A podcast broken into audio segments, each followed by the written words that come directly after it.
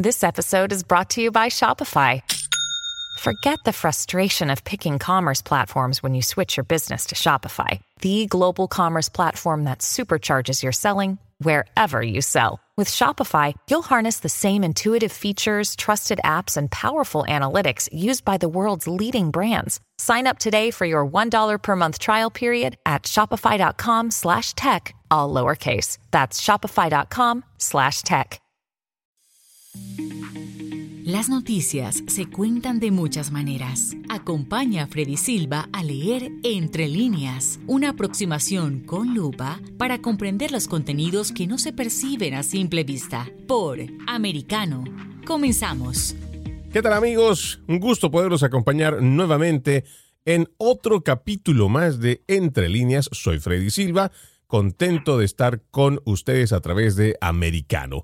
Para el día de hoy hemos escogido un tema que es muy interesante y que está dando mucho de hablar durante la semana, ya que la inflación en los Estados Unidos ha llegado a su punto más alto en los últimos 40 años. Para hablar sobre este tema, hemos invitado a Hugo Marcelo Valderrama, quien se encuentra en la ciudad de Cochabamba, en Bolivia. Él es economista, máster en administración de empresas, docente universitario, consultor político, escritor de libros, columnista para varios medios digitales y además tiene un PhD, tiene un doctorado en economía. Hugo Marcelo, bienvenido nuevamente a Entre Líneas, un gusto tenerte con nosotros. Gracias, Freddy. Un saludo a toda la audiencia de tu programa. Bueno, dispuesto a hacer el análisis de este tema tan apasionante y a la vez complicado como la economía norteamericana. Así es, y vamos a comenzar leyendo entre líneas. Quiero eh, iniciar con este artículo de Los Angeles Times que titula La inflación en Estados Unidos subió 8,5% anual, la mayor alza en 40 años. Esto está escrito por Paul Wiseman. El, durante la semana, además apoyado en Associated Press, dice, el aumento de la inflación en los últimos 12 meses en Estados Unidos ha sido el más grande de los últimos 40 años. Los precios de los alimentos, la gasolina y la vivienda, entre otros, acosan a los consumidores y anulan los aumentos salariales que mucha gente ha recibido. El Departamento del Trabajo dijo esta semana que su índice de precios al consumidor aumentó 8,5% en marzo respecto al año anterior el incremento interanual más alto desde diciembre de 1981. Este alza de precios obedece al estrangulamiento de las cadenas de suministro, la elevada demanda y los trastornos a los mercados globales de alimentos y energía agravados por la guerra de Rusia contra Ucrania. Y me voy a detener aquí, Hugo Marcelo, para que vayamos viendo primero las cifras. ¿Qué tan impactante es hablar de este 8,5% en términos económicos, seguramente macroeconómicos y más aún para el ciudadano de a pie? Pero también eh, cuando se hace esta comparación de los últimos 40 años, es una cifra que realmente impacta y debería preocuparnos. A ver, Freddy, vamos, vamos por partes. El IPC, el índice de precios al consumidor, es un promedio. Es un promedio que en todos los países del mundo el Estado calcula eh, según un criterio bastante aleatorio. Ahora, a ese 8% del IPC hay que considerar que hay bienes cuya inflación es mucho más alta y hay bienes cuya eh, inflación por la misma digamos, estructura del bien, la cantidad de demanda que tenga, etcétera, es una inflación que no ha sido tan alta. Lo que ha hecho el IPC es promediar extremos de inflación muy alto con extremos de inflación muy bajo. Y ahí te ha salido el 8%. Ahora, por eso hay que ser muy cuidadoso. Sigue siendo alto a pesar de que se tiene ese manejo del IPC. O sea que en realidad hay productos que el ciudadano americano los está sintiendo el doble o el triple de lo que comúnmente los compraba en su momento. No te doy el caso. Eh, ayer yo estaba revisando algunas estadísticas de, la Florida, de Puerto Rico, de, Texas, y te hablan, por ejemplo, de eh, el galón de gasolina que hace tan solo 14 meses, en promedio, por ejemplo, en Texas estaba en 1.20 y hoy está en en promedio en 3.10, 3.25, o sea, prácticamente 2 dólares el incremento, que es mucho más alto que el 8% que dice el, IPC y cosas de ese tipo. Entonces, hay que ser muy cuidadoso con ese IPC. Es un promedio, es un promedio alto, sí, eh, para una sociedad como la, norteamericana que no está acostumbrada a manejar ese nivel de inflación, el dato lo dice, son los peores datos en 40 años, cosa que eh, demuestra lo mal que está la economía norteamericana en este momento. Entonces, eso, Freddy. Vamos por el segundo elemento. Cuando tú hablas de cómo afecta esto a la gente de a pie, bueno, en, las líneas que tú me leíste del artículo del, del profesor de economía hay un dato que es muy cierto. Anula el incremento salarial. ¿Qué es lo que pasa? La inflación es un impuesto que acaba golpeando al que menos tiene.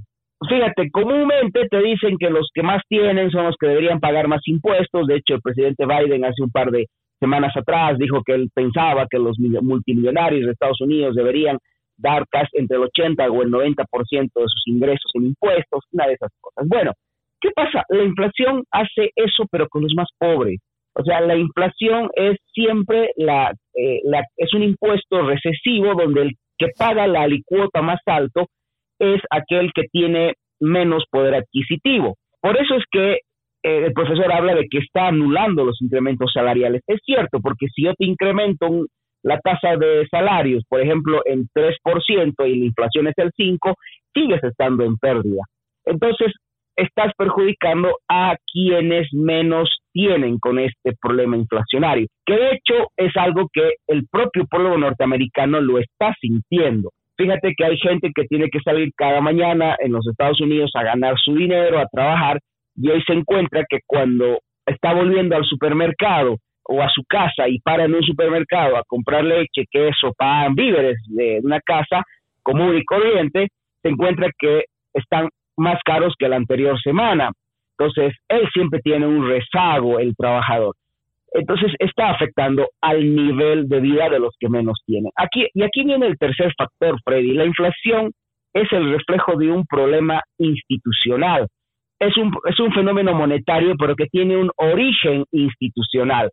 cuando uno mira, por ejemplo, qué es lo que ha estado haciendo la administración Biden en los últimos meses, se da cuenta que ha generado un programa de estímulos básicamente había cheques por cualquier cosa, por porque no se cierra la empresa, porque tenías familia. E, eso lastimosamente, Freddy, es tener pan ese momento y tener hambre mañana, que eso es en realidad el problema de la inflación. Yo recibo el estímulo hoy y a lo mejor hoy compro productos rápidos, pero en, seis meses no los puedo comprar porque están mucho más caros, porque ya la, ya la cantidad de billetes en circulación ya, ya se han movido hacia toda la economía. Entonces, estamos creando un problema eh, institucional que tiene que ver con el tamaño del aparato político en Estados Unidos. Uno mira, por ejemplo, los programas de estímulos, uno mira, por ejemplo, la cantidad de, billetes que se están imprimiendo en este momento en Estados Unidos, cómo se ha modificado la tasa de interés. Hace poco la, la Fed ha dicho que había que subir la tasa de interés en dos puntos. Eso es absolutamente totalmente irrelevante bajo el fenómeno inflacionario. O sea, eh, estamos cayendo o Estados Unidos está cayendo hacia lo que nunca quisieron los padres fundadores, que es un Estado abusivo que usa el poder que tiene como Estado para generar billetes, para generar estímulos que al final acaban generando una desinstitucionalización. Mira, cuando uno ve lo que está pasando hoy en, Estados Unidos y mira, por ejemplo, lo que está sucediendo en Venezuela o mira lo que está pasando en Argentina, uno dice, qué pena que Estados Unidos esté cada vez pareciéndose más a los vecinos del sur del sur. Pero es una pena porque Estados Unidos estaba fundado en el imperio, especialmente de la libertad, del orden, eh, de un Estado ordenado, con, pequeños gastos, un Estado limitado, esa era, la, esa era la idea que tenían los padres de Estados Unidos. Y además esto garantizaba la libertad individual, porque al fin y al cabo, si el Estado me destruye el poder adquisitivo de mi dinero, cada vez soy menos libre porque el ejercicio de la libertad necesariamente viene con la capacidad de ahorrar, de invertir, de trabajar y de que, bueno, mi, mi, mi progreso dependa de mí. Entonces, eso es esencialmente, Freddy, lo que se ve hoy en la inflación de Estados Unidos, o lo que refleja la inflación de los Estados Unidos. Lamentablemente son políticas socialistas, ¿no? Que se han venido metiendo dentro de no solamente la, el aparato financiero, el, sistema económico, también toda esa parte ideológica que está entrando en nuestras naciones donde se está abrazando Tristemente y curiosamente, sobre todo los más jóvenes, están abrazando este tipo de propuestas que no son sostenibles, que además la experiencia misma ya lo ha demostrado, pero parece que nadie quiere basarse en los hechos y prefiere más eh, siempre en lo ideal, en todo aquello que es la promesa en vez de realmente ponernos además a pensar en el futuro de las, próximas generaciones, como tú lo has dicho, eso es eh, pan para hoy, hambre para mañana. Y además hay otro dato que me parece también importante mencionarlo, Hugo Marcelo, que cuando hablamos, por ejemplo, de la inflación, además de todos los eh, aspectos que tú has mencionado, a los políticos muy poco les interesa, aunque ellos puedan tener a futuro un costo político para una reelección, hay algo que por lo menos hemos visto a lo largo de la historia, que a los políticos poco les interesa resolver el problema de la inflación. ¿Por qué? Porque eso también le significa, tanto para los que están en un legislativo como para los que están en el ejecutivo, cuando tú tienes un alza de precios, en el mismo alza de precios viene incrementado también el alza del impuesto. O sea que cuando estamos hablando de que una cosa que costaba un dólar termina costando unos 50, puede costar hasta dos dólares, en ese mismo incremento va a venir un incremento o una subida en el precio de los impuestos que va a ir directamente para la recaudación, ya sea de un gobierno local, puede ser una, la parte de la ciudad, puede ser la parte de la, estatal, lo mismo que el federal. Entonces, también existe esa complicidad, podríamos decir, eh, Hugo Marcelo, de los políticos que mm, sí van a atender y van a escuchar al ciudadano que se queja y tal vez si no está muy cerca la, las, unas elecciones para cambio, pues prácticamente a ellos no les va a interesar porque eso también significa una forma directa de recaudación de impuestos. Hay, una, hay un refrán que dice que las crisis son beneficiosas para que el político aumente su poder. Entonces, ¿para qué esperar que una crisis se dé sola? Yo la puedo generar. Y eso es básicamente lo que pasa con estos fenómenos inflacionarios. Yo he visto esta semana, la que, está, que estamos terminando, uno observa, por ejemplo, a gente como eh, la, la vicepresidenta Kamala Harris y algunos candidatos o senadores y parlamentarios demócratas, empezar ya a hablar de, por ejemplo, controlar precios, no eh, empezar a hablar de eh, la, el problema es la especulación de los banqueros, el problema es la especulación de, no sé, de los productores de casas. Entonces, mira, la inflación, por un lado, les genera a ellos la posibilidad de inclusive aumentar más su poder. Eso es lo realmente preocupante. Y fíjate que uno escucha, por ejemplo, a gente de la Casa Blanca criticarla, el problema de que la especulación es de los productores de harina, de los productores de pan, de los constructores de viviendas, y uno dice, bueno, no puedes creer que en Estados Unidos, un país que se funda sobre el derecho al, emprendimiento libre, sobre la, sobre la libertad de ejercer mis talentos, hoy el gobierno esté apuntando más bien a regular, a intervenir, a, controlar precios, que además no funciona. ¿no? Y uno fija, uno se mira y dice, a ver, Estados Unidos cada vez se quiere parecer más a Argentina, porque eso mismo dice Alberto Fernández, ¿no? La inflación en Argentina es producto de los especuladores de granos, entonces vamos a poner una ley para sancionar a los que vendan más caros sin entender el principio básico de la inflación. La inflación es un fenómeno monetario que lo que va a pasar básicamente es que los precios se van a subir a medida que incrementes la base monetaria. Entonces, el problema de la inflación lo generan los políticos, lo paga el ciudadano, pero son los políticos que ganan de haber generado esa crisis porque eso les permite a ellos tener aún mucho más poder del que tenían antes, que ese es el problema que, eh, que, que viene subyacente, no la debilidad institucional voy perdiendo libertades sobre pretexto de controlarme crisis que yo mismo o que los políticos mismos crearon. Que eso es algo que hay que entender. No es casualidad, por ejemplo, eh, Freddy, que en las próximas elecciones de medio término los demócratas vayan a perder. Eso ya se sabe. O sea, eh, hay mucho votante demócrata que ya no va a volver a repetir su voto. Eso, eso ya se ha marcado. Se lo ha visto, por ejemplo, en las elecciones para el gobernador en Washington, que después de creo que 20 años gana un conservador, en un estado que tradicionalmente era un reducto de los demócratas. Entonces, hay esa, todavía esa sensibilidad en el pueblo norteamericano de pensar que, bueno, el político está haciendo malas cosas y creo que es momento de cambiarlo. Pero esencialmente es eso, Freddy, ¿no? La inflación le está dando a los políticos de los Estados Unidos, especialmente a los del área demócrata, la, el pretexto para intervenir aún más la economía. Ojo, yo también lo he escuchado hace, un par de días en Twitter a, gente de la misma Casa Blanca, por ejemplo, decir que la inflación es pasajera y que es culpa de la guerra con Putin. No, seamos honestos, la inflación es culpa de la política monetaria tan expansiva que ha estado ejerciendo el gobierno de Biden los últimos 10, 11 meses a través de los estímulos, la, impresión de billetes, el regalar cheques, que eso en algún momento pasa factura. La factura la está pagando hoy el pueblo norteamericano, Freddy. Y bueno, y eso es lo que hemos venido reportando otra vez a través de nuestras redes sociales, porque hemos escuchado a la secretaria de prensa de la Casa Blanca, Jen Psaki, en más de una oportunidad referirse a que los expertos, y voy a tratar de parafrasear lo más exacto posible, es que según ella, los expertos concordaban en ese momento, era un reporte, si mal no recuerdo, de abril del año pasado, abril-mayo del año pasado, donde sus expertos estaban de acuerdo en que se trataba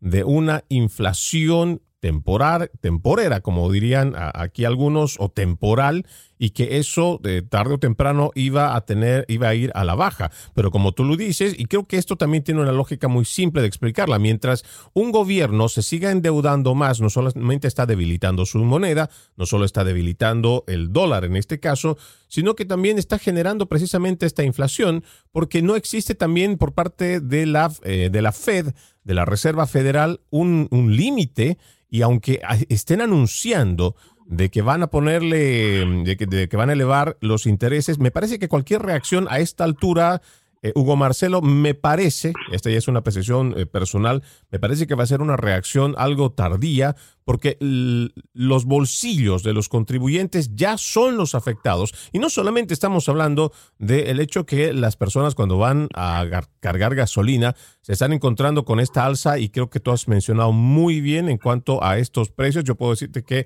a finales del año 2020 estábamos aquí en la Florida cargando el galón de gasolina con 2 dólares 12 centavos, 2 dólares 15 centavos. Hoy estamos por los 4.20, 4.25, dependiendo en qué lugar de la Florida te encuentres. Y eso refleja prácticamente un incremento del 100%. Y por supuesto, esto va a tener una afectación directa en el bolsillo de las personas. Pero estos son los datos que hay que brindarlos, estos son los datos que tenemos que decirlo, porque también la gente tiene que tener una idea, como tú lo has dicho al principio, de que cuando se maneja, por ejemplo, un 8.5%, no estamos hablando de que la inflación básicamente está en esto, sino que esto es un promedio, un promedio que ajusta tanto la inflación mucho más alta como la más baja para encontrar un punto medio. Hugo Marcelo, debo irme a la primera pausa en Entre Líneas. Tenemos que seguir analizando este tema de la inflación. Amigos, no se olviden que pueden escucharnos a través de www.americanomedia.com. Ya regresamos.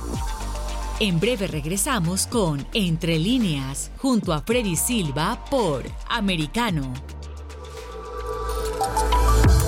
Vive en la verdad. Somos americano. Cada día, Ana Patricia Candiani pregunta, ¿usted qué cree? El programa en el que se consulta acerca de la realidad que vivimos, de lunes a viernes, 11 pm este, 10 centro, 8 pacífico por Americano. Hashtag Somos Americano los avances científicos y tecnológicos relevantes, Internet, redes sociales y el mundo de los videojuegos en Tech Talk con Pablo Quiroga. Conéctate de lunes a viernes, 2 p.m. Este, 1 Centro, 11 Pacífico, en vivo por Americano.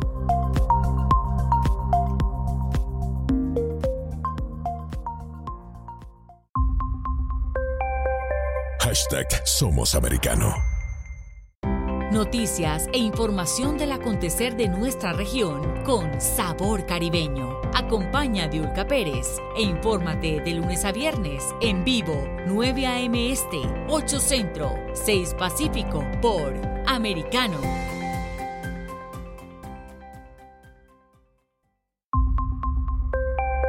Hashtag Somos Americano. Los hechos relevantes que ocurren en Estados Unidos, analizados con la característica frontalidad de Dania Alexandrino y sus invitados. Perspectiva USA conectándote de lunes a viernes, 6 p.m. Este, 5 Centro, 3 Pacífico, en vivo por Americano.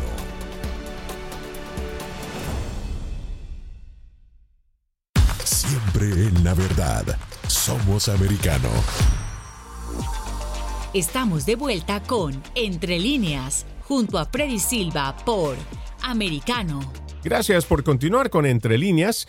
No se olviden que pueden escucharnos a través de nuestra página en el internet www.americanomedia.com y también puede descargar nuestra aplicación Americano disponible para las plataformas, para los dispositivos más bien de Apple como para Android. Vamos a seguir leyendo entre líneas, tocamos este tema de la inflación en los Estados Unidos y en este artículo de Los Angeles Times también menciona en toda economía las subidas de precios interanuales fueron generalizadas, los precios de la gasolina se dispararon un 48% en los últimos 12 meses, los automóviles usados subieron 35%, aunque bajaron en febrero y en marzo. Los muebles de dormitorio han subido 14.7%, los trajes y los abrigos para hombre un 14.5%, los precios de los comestibles se han disparado un 10%, incluyendo subidas del 18% para el tocino y las naranjas. Yo creo que podríamos, eh, Hugo Marcelo, eh, no tener mucho problema en, comprar trajes o en comprar eh, ropa,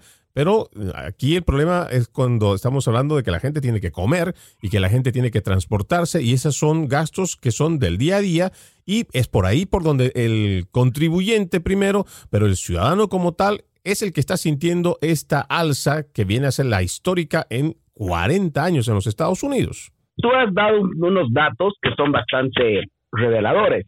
El artículo, yo no lo he leído, pero estoy siguiendo lo que la información que tú me das, da algunos datos que son los que realmente deberían tomar. Fíjate el truco, ¿no?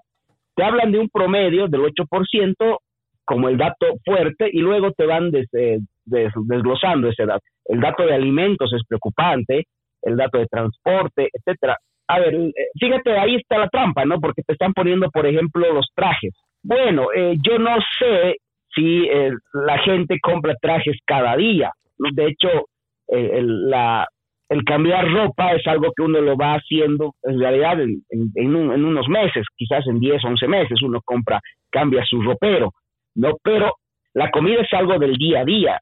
Y fíjate que ahí se nota, ahí he hablado de alrededor del 18 al 20% en algunos productos. Ese es el dato que debería preocuparnos.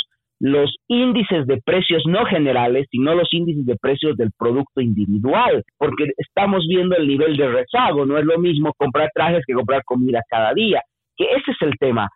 Siempre la inflación llega primero a los bienes que tienen mayor demanda, caso alimentos, y siempre afecta a, los, a las personas que destinan un mayor porcentaje de sus ingresos justamente a esos bienes. No es lo mismo, por ejemplo, tener un salario de dos mil dólares al mes, donde el 50 al 60% de mi salario se va a ir en alimentos, que tener un salario de 20 mil dólares donde solamente un 3 o 4% se va a ir a alimentos. Entonces, ahí es donde hay que mirar los puntos individuales. En la economía es siempre mejor ir a lo más específico y no tanto a lo general, como es el 8.5%.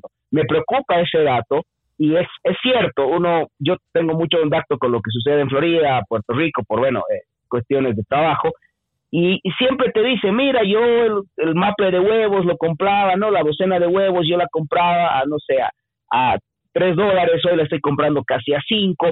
Entonces, esos son los datos que realmente reflejan el problema, lo que la gente siente el día a día cuando va al mercado. Porque, bueno, el promedio que ha presentado la Secretaría de Comunicaciones de, la Casa Blanca, es un promedio que además lo han venido camuflando, ¿no? Porque como tú bien decías, el año pasado, entre el primer trimestre del año pasado, hablaban de una inflación pasajera. Para el segundo trimestre del año pasado, hablaban de una inflación controlada. A finales del año pasado nos decían que sí, que lo peor ya iba por venir. Y hoy que estamos eh, cerrando el primer trimestre y empezando el segundo trimestre de 2022, ya no te dicen nada de eso, te acaban de decir que la inflación es culpa de, la guerra con, en Ucrania y culpa de Putin. Entonces, siempre han ido esquivando su responsabilidad bajo las diferentes eh, estrategias de comunicación, pero la verdad es esa.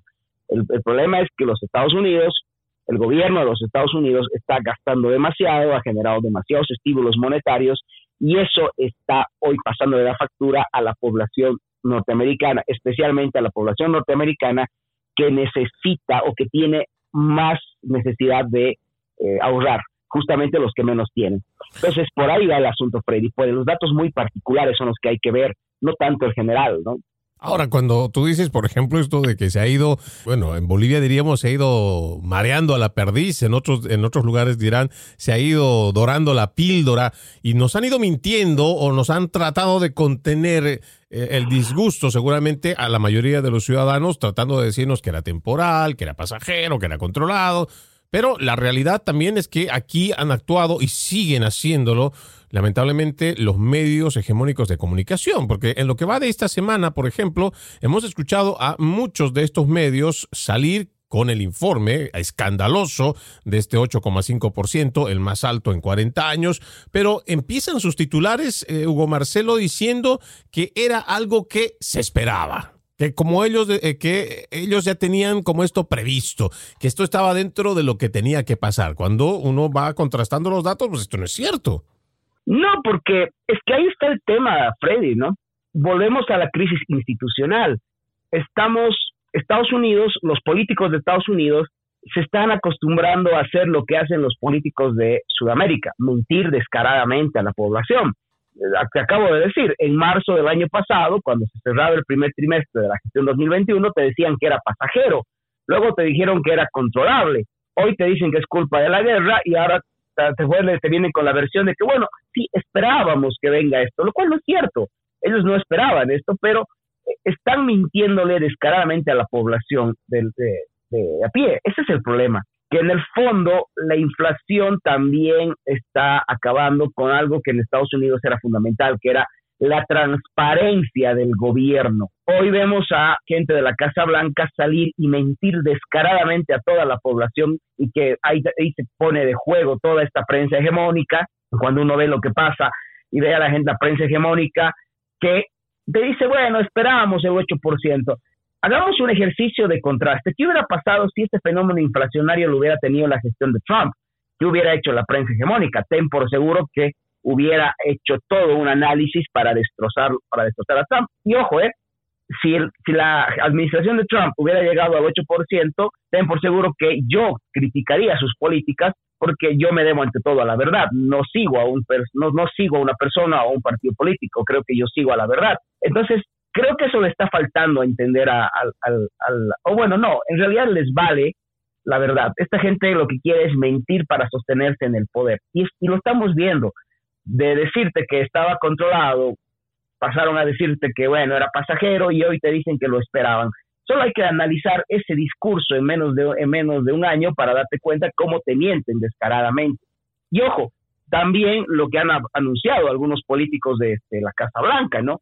Condenando, por ejemplo, a los dueños de supermercados, exigiendo control de precios, que creo que ahí el norteamericano ya debería eh, poner atención a lo que están diciendo estos políticos, porque van a usar este pretexto para acabar con la esencia de la libertad en Estados Unidos. Y, creo que a eso hay que añadir el, dato, ¿no? Que ahora estamos viendo incluso que hay supermercados que se están dedicando a racionar. Y, y, creo que la comparación que tú haces es realmente exacta, es bastante precisa, porque esto solamente lo hemos visto en dictaduras como la de Venezuela, donde te dicen que cierta cantidad de cosas puedes comer. Peor aún, si la comparamos con la de Cuba, entonces el racionamiento es constante y por allá y por ahí nos estamos alineando y esto es realmente preocupante para la economía de los Estados Unidos. Debo ir a una segunda pausa. Hugo Marcelo, ustedes amigos, no se muevan, que todavía tenemos mucho más que hablar sobre este tema de la inflación en los Estados Unidos. Ya volvemos. En breve regresamos con Entre líneas, junto a Freddy Silva por Americano. Siempre en el saber. Vive en la verdad. Somos Americano. Isabel Cuervo y su equipo indagan y rastrean los hechos para ofrecer una mirada profunda a las noticias, sus causas y consecuencias. Periodismo de investigación cada sábado, 7 p.m. Este, 6 Centro, 4 Pacífico, por Americano.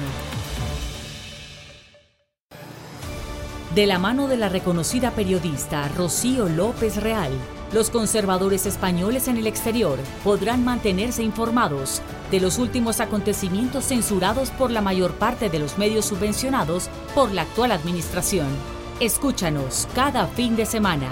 Más voz, cada sábado, 1 p.m. Este, 12 Centro, 10 Pacífico por Americano. Hashtag Siempre Americano.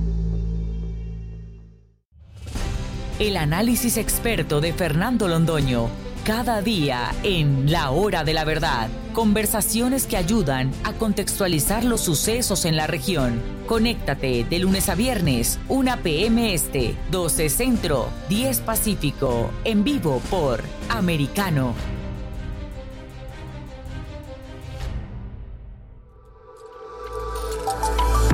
Vive en la verdad. Somos americano. Está disponible para ti cuando quieras. Accede a toda nuestra programación a través de nuestra aplicación móvil americano. Descárgala desde Apple Store o Google Play y mantente informado con nosotros.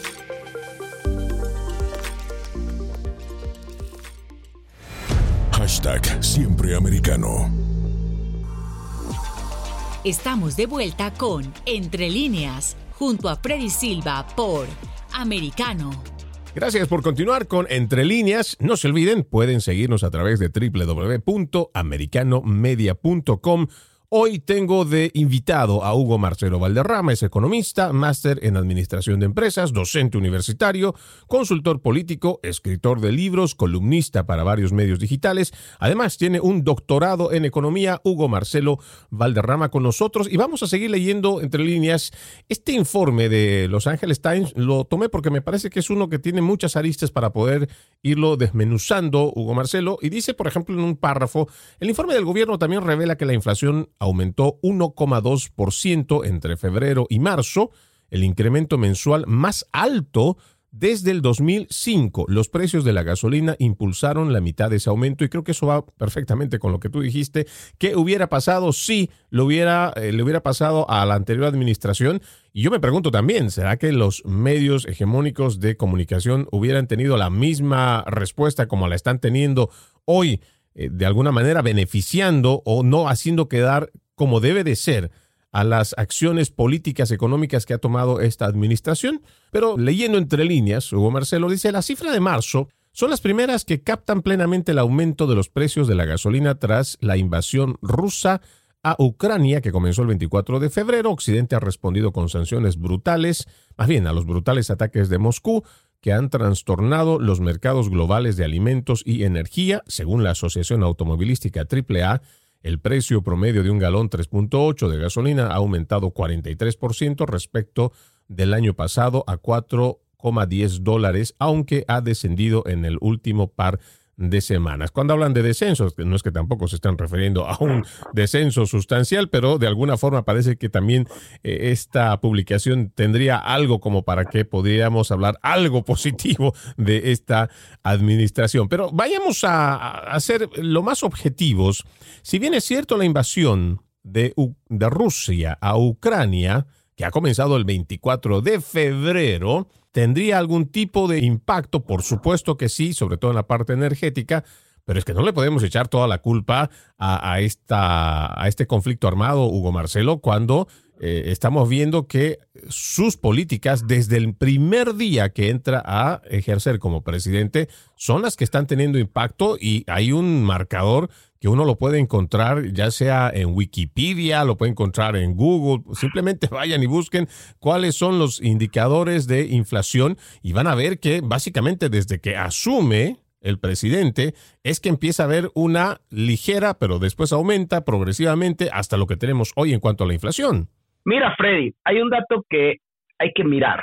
La Reserva Federal ha impreso en los últimos 14 meses más dólares que en los últimos 10 años. O sea, hay una hecatombe de dólares nuevos en el mercado que han, se han puesto en circulación mediante todos los programas de estímulos. Y en esto hay que ser honestos. Esta parte de la culpa la tiene Trump también, porque bueno, durante la, su administración le tocó lidiar con la pandemia y él inició un programa de estímulos, el cual yo estuve en contra. ¿ok? O sea, como te digo, hay que ser honestos en este caso y el que, se equivocó, se equivocó. Yo estuve en contra de este programa de estímulos, pero luego vino la, el cambio de administración que aceleró el programa de estímulos. Hace unos ocho meses, más o menos, atrás, yo conversaba con, algunos bolivianos residentes en Texas, dueños de un pequeño restaurante, por ejemplo, que era porque, bueno, había que pagarle salarios y evitar el despido. Había otro cheque para, bueno, eh, para que la empresa no cierre como ellos tenían familia, recibieron un cheque por familia, ¿no? Algún apoyo por familia. Y, y, en el caso de él, porque bueno, tenía la esposa, la esposa recibió una, un subsidio por algún lado por ser mujer.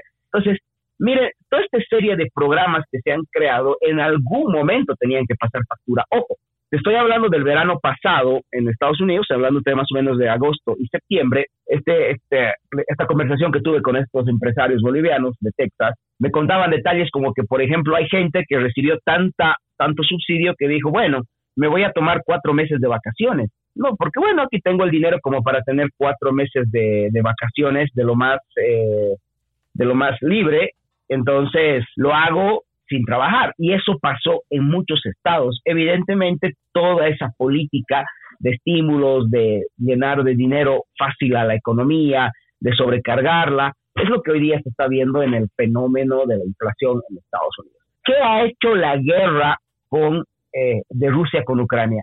Nada más que ser un factor agravante, nada más. Pero el factor central tiene que ver con la política monetaria que ha ejercido la administración Biden desde el primer día que entró, que también tiene algo de corresponsabilidad algunos, algunos errores que cometió Trump, sobre todo en la última etapa de su gestión.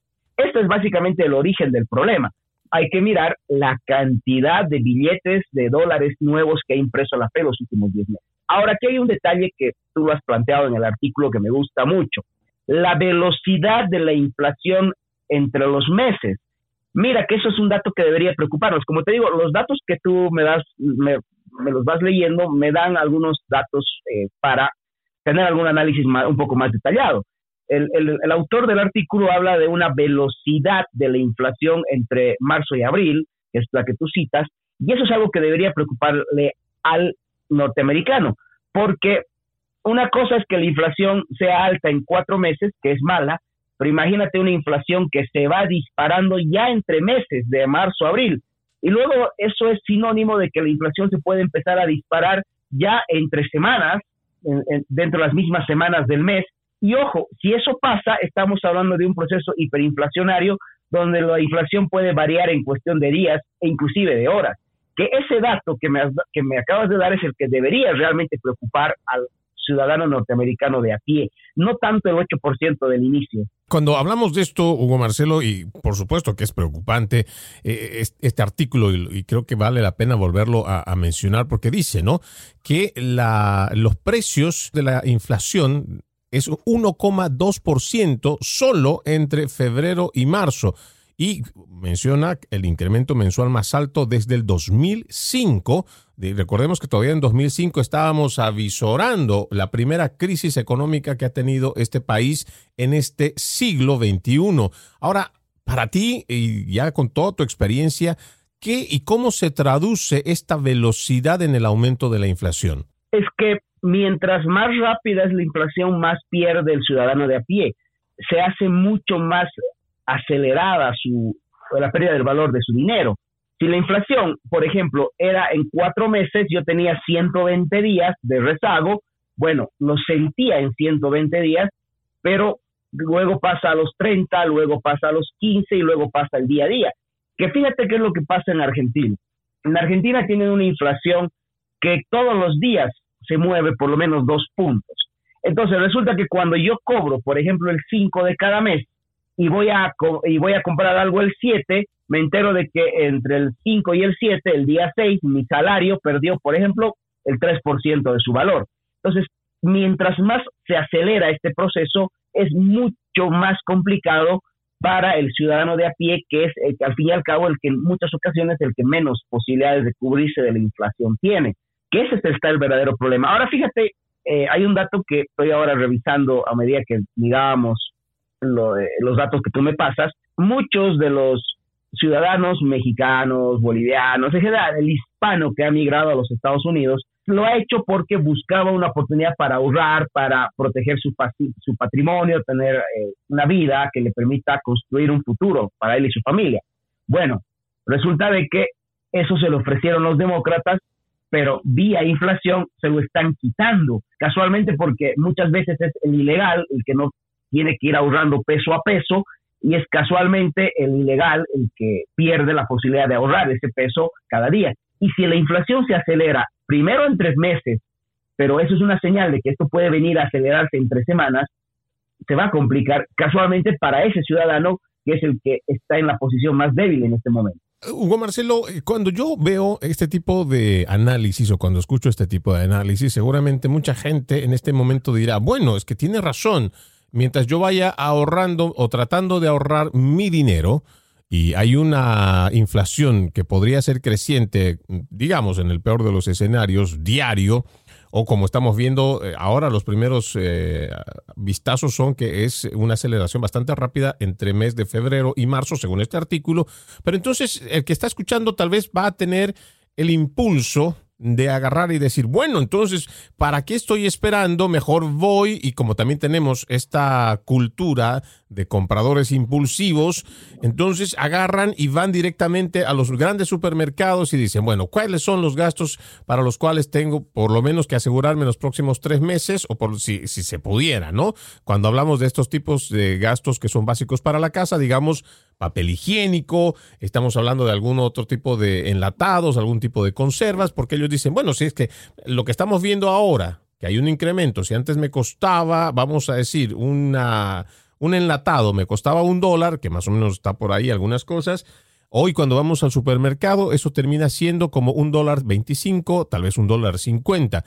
Y si estamos hablando de una inflación acelerada, entonces podríamos estar hablando que dentro del próximo mes, eso que costaba un dólar, o un dólar 25, ya va a estar costando cerca de los 3 dólares. Entonces llega ese frenesí de la gente de decir, bueno, me tengo que ir al supermercado y no importa cuántos supermercados visite esta semana o este día, pero tengo que ir a almacenar porque mi dinero no va a costar lo mismo para comprar las cosas para el próximo mes o estamos hablando ya para el próximo mes de junio, por ejemplo. Mira, Freddy, al dado del clavo. La inflación es un fenómeno que empieza a alimentarse por sí misma. Como la gente tiene la expectativa de que su dinero va a valer mañana menos que lo que vale hoy o menos de lo que valía anteayer, lo que va a hacer es acelerar el proceso de proteger. Como el dinero es una mercancía cuya función es el intercambio por otras mercancías, pero que yo necesito para sobrevivir, lo que voy a hacer es intentar asegurarme que mi dinero me permita por lo menos aguantar, como tú dices, un par de veces, un par de días. Voy a es como un mecanismo de ahorro. El dinero ya no tiene la posibilidad de darme ahorro, voy a ir a buscar los bienes que me van a permitir por lo menos tener la, a la cena llena, el refrigerador con comida, no qué sé yo, 40, 50, 60 días. Porque bueno, sé que el dinero está perdiendo su valor y necesito deshacerme de ese dinero lo más antes posible. Y eso a su vez genera un factor agravante a lo largo de toda la economía. Por eso volvemos al principio. La inflación es la primera señal de una crisis institucional que Estados Unidos la está sintiendo hoy en, en, su, en, su, en su país, ¿no? Es que es muy preocupante, Freddy. Y lo del 2005, por ejemplo, fue un fenómeno parecido, ¿no? cuando empezamos esta década, los Estados Unidos empezó con un programa de, ya no, no era un, programa de estímulos monetarios, era un programa de estímulos crediticios, porque se habló de la posibilidad de otorgar tasas de interés reguladas, artificialmente bajas hacia el sector inmobiliario, que en el fondo acaba siendo lo mismo, ya, o sea, eh, uno acaba teniendo exactamente los mismos conflictos porque el efecto es lo mismo. Es como que voy a soltar el agua, pero en lugar de soltar el agua por la cañería A, la voy a soltar por la cañería B. Al final voy a tener la piscina inundada. Es, el efecto acaba siendo lo mismo, simplemente varía el punto de inicio. Y es un fenómeno parecido porque, bueno, se creó exactamente la misma sensación primero de que había mucho dinero en la economía. Esto llegó obviamente a la, a la, a los bienes inmuebles en Estados Unidos que luego la gente no pudo pagar y se vino el crack inmobiliario del 2008. Hoy estamos viviendo un fenómeno parecido, pero no a través del estímulo del crédito, sino a través de los estímulos monetarios directos. Como te digo, acaba siendo lo mismo, simplemente que por diferentes caminos. Y en ambos casos estamos hablando de que el, el gobierno norteamericano ha terminado o está terminando con la institucionalidad que sostiene a ese país, ¿no? Y eso es lo preocupante, Freddy, porque en el fondo lo que se está en lo que está en juego es la libertad de los Estados Unidos y la sobrevivencia de Occidente, porque Estados Unidos cae y ten por seguro que lo que se viene después es básicamente el, el hecho de que Estados Unidos ya no, ya no tenga la, la hegemonía de Occidente da lugar a que China, Rusia y cualquier otro gobierno decida hacer lo que quiera con el mundo. O sea, Estados Unidos está jugando su propia sobrevivencia y al mismo tiempo la sobrevivencia de nuestra civilización occidental. Me acuerdo muy bien cuando yo escuchaba al entonces eh, presidente que estaba a cargo de la cabeza de la Reserva Federal, Ben Bernanke, que acompañado de otros miembros del gobierno salía a decir antes de que se declarara que estábamos realmente en una crisis económica, ellos decían que la fortaleza de la economía estadounidense era muy sólida y que no había que temer que el dólar era una moneda muy sólida y por lo cual el eh, ciudadano estadounidense no tendría por qué preocuparse. Lo recuerdo muy bien porque estuve en ese momento trabajando eh, en la voz de América en Washington, D.C. y lo que recibíamos era mucha información de primera mano, pero que al final del día terminaba, terminó um, convirtiéndose en una de las primeras crisis bastante duras. En ese entonces también estábamos hablando que la gasolina en Washington, D.C. se estaba pagando el mismo precio que estábamos pagando hoy, arriba de los 4 dólares con 65 centavos, y fue algo muy lapidante para, sobre todo, la pequeña y mediana empresa ya que tuvieron que cerrar muchísimos locales, cerraron muchas, eh, muchas pequeñas construcciones o contratistas, incluso mucha gente que había conseguido su casita, que era el sueño de su vida y que había hecho grandes ahorros para por, lo menos empezar a vivir, que estaban tranquilos y cómodos los primeros tres, cuatro años, se terminaron yendo, básicamente escapando del lugar regresándose muchos a sus países y llevándose solamente la ropa que tenían puestas. Realmente fue una situación muy difícil y ojalá esperemos no repetir una situación como esa. Me voy a una última pausa en Entre líneas, Hugo Marcelo, todavía tenemos mucho más que hablar de este tema inflacionario en los Estados Unidos. Ya regresamos. En breve regresamos con Entre líneas, junto a Freddy Silva por Americano. En la verdad. Somos americano. Iberoamérica hoy. Un análisis de los acontecimientos políticos y sociales y su impacto en nuestra región, junto a Mario Pacheco y Eugenio de Medina, de lunes a viernes, 12 pm este, 11 centro, 9 pacífico, en vivo por Americano.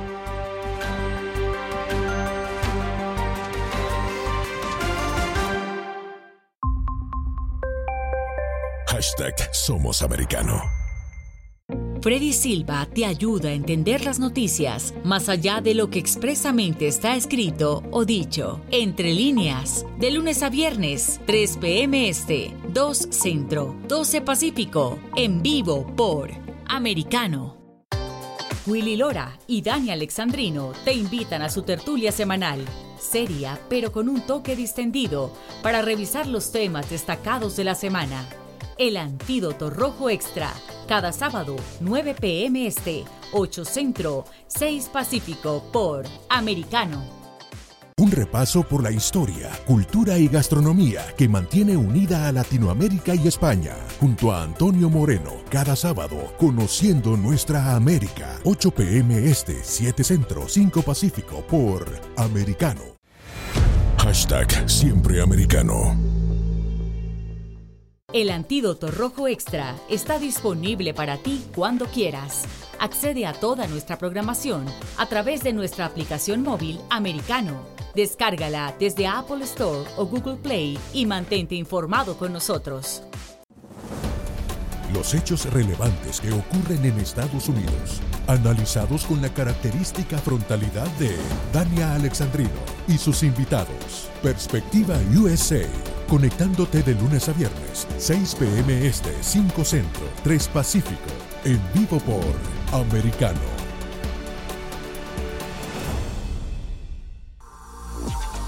Estamos de vuelta con Entre líneas, junto a Freddy Silva por Americano. Continuamos con más de Entre líneas. Estamos hablando sobre este preocupante tema de la inflación en los Estados Unidos. Me acompaña Hugo Marcelo Valderrama y seguimos leyendo este artículo que me pareció muy interesante de Los Angeles Times, publicado esta semana y escrito por Paul Wiseman en colaboración con Associated Press. Y quiero referirme a este párrafo que me parece interesante. Dice la aceleración en el ritmo de la inflación se ha producido en el marco de un mercado laboral en auge y una economía general sólida. Vamos a marcar bien esto entre comillas, estas dos palabras. En marzo, los empleadores generaron 431 mil puestos de trabajo, el eh, décimo primero mes consecutivo en el que agregan al menos 400 mil empleos. En 2021 añadieron 6,7 millones de puestos de trabajo, la cifra más alta de todos los años registrados. Además, las ofertas de empleo están cerca de los máximos históricos, los despidos están en su punto más bajo desde 1968 y la tasa de desempleo está apenas por encima del mínimo de medio siglo. Yo tengo bastantes cuestionantes sobre estas cifras que marca este artículo, porque además eh, básicamente ya ni se está mencionando la creación de empleos, porque me parece que esta, estas cifras de 431 mil sigue siendo por muy por debajo, además de que entendiendo a lo que hablábamos al principio, Hugo Marcelo, con, esta, eh, con este sistema parasitario que, eh, que, que tienen las subvenciones o tener los bonos o estarle de alguna manera, ¿no? Entre comillas, sobornando a la gente eh, durante la pandemia para que no se queje, para que no, no, no haga protesta, para que se quede quieto en casa mientras están paralizando, se estaba paralizando la economía. Eh, me parece que eh, no se refleja mucho en cuanto a lo que es la realidad, porque hay muchos, hay mucha oferta, hay millones de puestos de trabajo, pero la gente tampoco hoy quiere ir a trabajar. Entonces, cuando hacemos la relación de esta inflación también en la parte laboral, por supuesto que tiene una gran afectación, Hugo Marcelo. A ver, este es el clásico artículo de, que escriben los economistas, donde te ponen eh, un primer análisis bueno, ¿no? Te dicen que la inflación, te dan datos preocupantes, pero al final es como que intentan calmarte la perdiz eh, y te dicen, bueno, sí, está la economía sólida, a ver, ahí hay un error fundamental. La, economía no puede ser sólida en un proceso inflacionario. Eso es básicamente una mentira. Porque la gente no dice, no va feliz a cargar el, auto, el, coche, el vehículo, y dice, ah, bueno, qué sólida está mi economía cuando la, cuando la gasolina me cuesta el doble que hace 10 meses. Por favor, o sea, eso es verle la cara de, tonto a la gente, ¿no? Otra cosa, eh, eh, ahora ya entiendo el, artículo completo cuando habla de eh, el asunto del empleo. Mira, Freddy, una cuestión de la economía, y esto es algo que la gente tiene que entender, es que la economía no está para crear empleo, sino para crear riqueza. El empleo es una consecuencia de la riqueza. ¿Qué es lo que pasa? El, jugarte con el número de desempleo es una, una chanchada, como diríamos en Bolivia, una estrategia de dorarte la perdiz, de mentirte, que usan mucho los países socialistas. Por ejemplo, en Bolivia te dicen, mira, en Bolivia la tasa de desempleo es bajísima, lo cual es cierto. Ahora, hay que ver la calidad del empleo, que es otra cosa. ¿Quién lo crea? Ojo, porque no es lo mismo, por ejemplo, un empleo, un empleo que está en una empresa que le da al consumidor un servicio auténtico y de calidad que una oficina burocrática que en el fondo acaba siendo perjudicial para el propio país. Ojo con ese dato del empleo. Y yo lo cuestiono también. Hay otro detalle que él habla de que la tasa de despidos, es que en realidad ahí están jugando con la estadística, porque como te decía, el año pasado ha habido una gran cantidad de cheques, a, sobre todo a las empresas medianas, para que no cierren y no despidan gente, justamente para sostener el cuento de que no hay despidos en la economía. Pero es que hoy esa política la está pagando el ciudadano de a pie con la tasa de inflación. Entonces, creo que hay que ser muy cuidadosos, sobre todo con la última parte que me has leído, Freddy, porque bueno, el, al primera, la primera parte del artículo te describe los problemas muy bien, pero al último como que te viene a decir, pero sí, está todo mal, pero al mismo tiempo está bien, no se preocupen, las cosas van, van de maravilla. No, es como el tipo que eh, tiene, no sé, mil de, miles de deudas y al final del informe o del reporte financiero le dicen, bueno, sabes, viejo, la ventaja es que tu hija toca piano, algo así. No es básicamente una mentira lo, que, ha, lo que han cerrado al final, esencialmente. Bueno, para ir cerrando esto, Hugo Marcelo, mm, cuando hablamos de, este, de estas cifras, ¿Qué es lo que deberíamos de hacer el ciudadano de a pie? Digo, ya hemos puesto, hemos planteado de que lamentablemente cuando surge esta situación, surge el impulso de ir a hacer las compras en cantidades. Esto se debe hacer, no se debe hacer. Eh, ¿Cómo podríamos en un minuto resumir las cosas que el ciudadano que está a su alcance, que está en sus manos, podría hacer para no verse tan afectado y tan perjudicado por esta inflación? Mira, Freddy, el problema es que el ciudadano americano en este momento tiene que buscar protegerse me preocupa el dato de la, de la inflación acelerada entre meses, ese es un dato muy serio.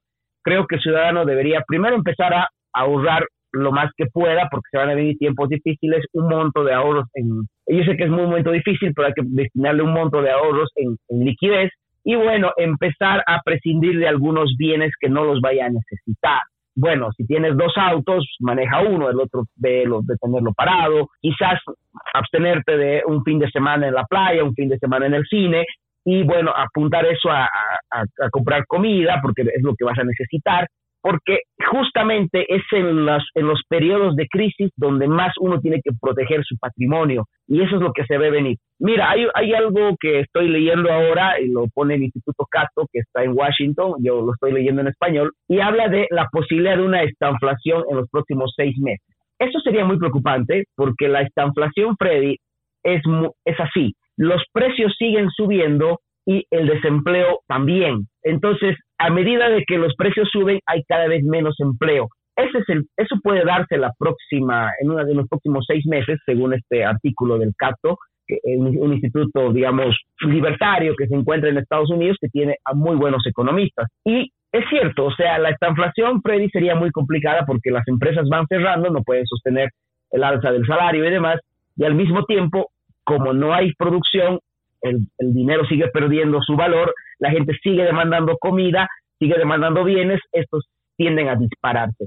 Es lo que dice que puede pasar los próximos seis meses. Espero que no, porque estaríamos entrando a una etapa muy difícil para los Estados Unidos. Sinceramente creo que la Fed no ha tomado las medidas radicales como deberían ser. Han, intentado darle eh, pequeños revoques a una cosa que ya es de orden estructural. Estuvo con nosotros Hugo Marcelo Valderrama, economista, máster en administración de empresas, docente universitario, consultor político, escritor de libros, además tiene un doctorado en economía.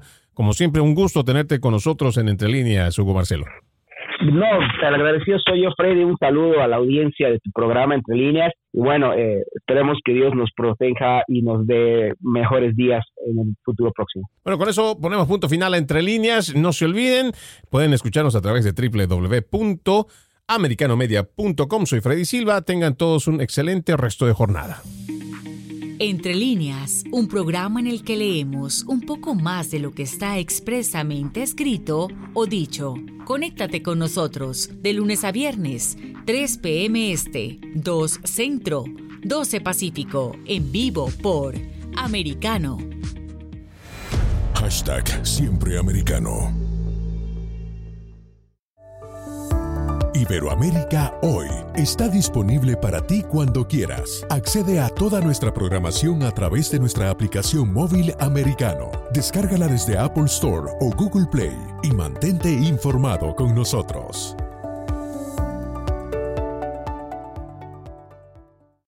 Hashtag La Verdad en Americano. Así está el mundo. Está disponible para ti cuando quieras. Accede a toda nuestra programación a través de nuestra aplicación móvil americano. Descárgala desde Apple Store o Google Play y mantente informado con nosotros.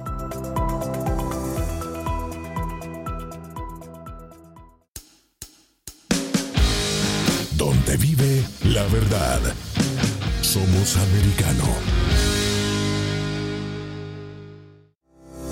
Así está el mundo. Está disponible para ti cuando quieras. Accede a toda nuestra programación a través de nuestra aplicación móvil americano. Descárgala desde Apple Store o Google Play y mantente informado con nosotros.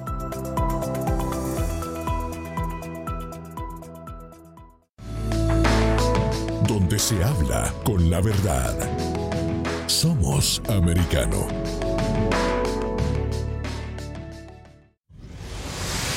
Deportes Americano está disponible para ti cuando quieras. Accede a toda nuestra programación a través de nuestra aplicación móvil americano. Descárgala desde Apple Store o Google Play y mantente informado con nosotros. Donde está la verdad, siempre americano.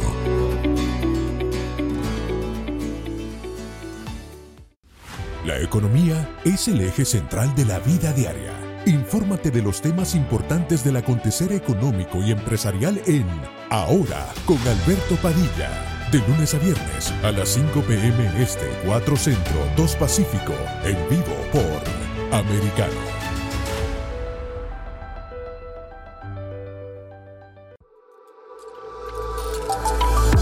Vive en la verdad.